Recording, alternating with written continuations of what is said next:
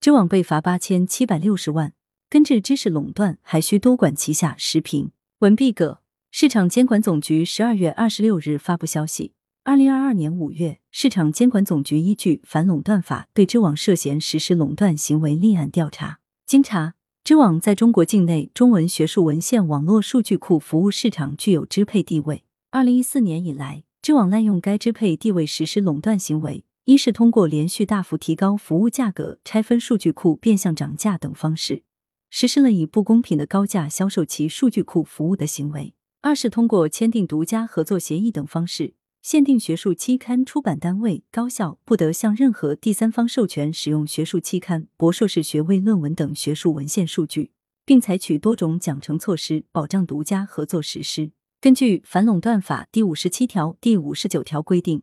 二零二二年十二月二十六日，市场监管总局依法作出行政处罚决定。责令知网停止违法行为，并处以其二零二一年中国境内销售额十七点五二亿元百分之五的罚款，即八千七百六十万元。同时，要求知网围绕解除独家合作、减轻用户负担、加强内部合规管理等方面进行全面整改，促进行业规范健康创新发展。备受瞩目的知网涉嫌市场垄断一案，终于有了结果。对近些年来因其而遭受种种权益侵害现象的高校、学术期刊出版单位、大众也有了交代。知网最早源于国家知识基础设施的概念，号称是为全社会提供最丰富的知识信息资源和最有效的知识传播与数字化学习平台。但随着其逐步走向商业化运营，知网低价甚至无偿将大量知识成果收录其中，转而向使用成果一方收取高额费用。这使得正常的知识成果分享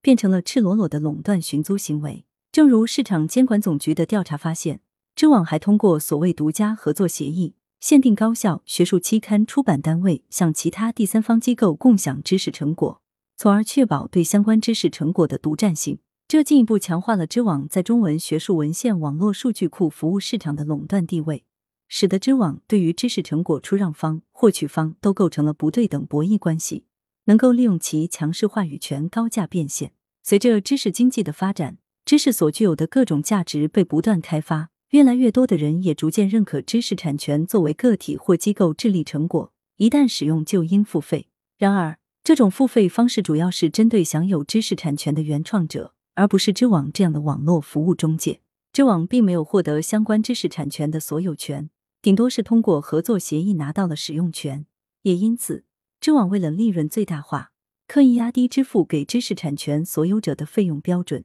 却将面向公众的使用权价格不断提升，也是对知识产权价值的间接侵占。更为重要的是，这种畸形的经营模式严重阻碍了知识产权分享机制的良性发展，导致其无法建立公平开放的知识循环体系。毕竟，相比于一般性的知识产权、论文等学术内容，更强调面向社会传播知识的公益性。需要此类知识内容的，往往也是学生、教师等居多。让更多知识以相对低成本的方式流转共享，才符合知识普及的宗旨所在。知网利用市场垄断地位，将平民知识变成高价牟利工具，必然被公序良俗和法律所不容。知网滥用市场支配地位，被罚八千七百六十万，知识垄断者当引以为戒。中文学术文献网络数据库服务市场未来要获得更好发展。一方面，须知网等已有机构谨遵市场总局要求，加大自我整改力度，对独家合作协议中的霸王条款予以废止，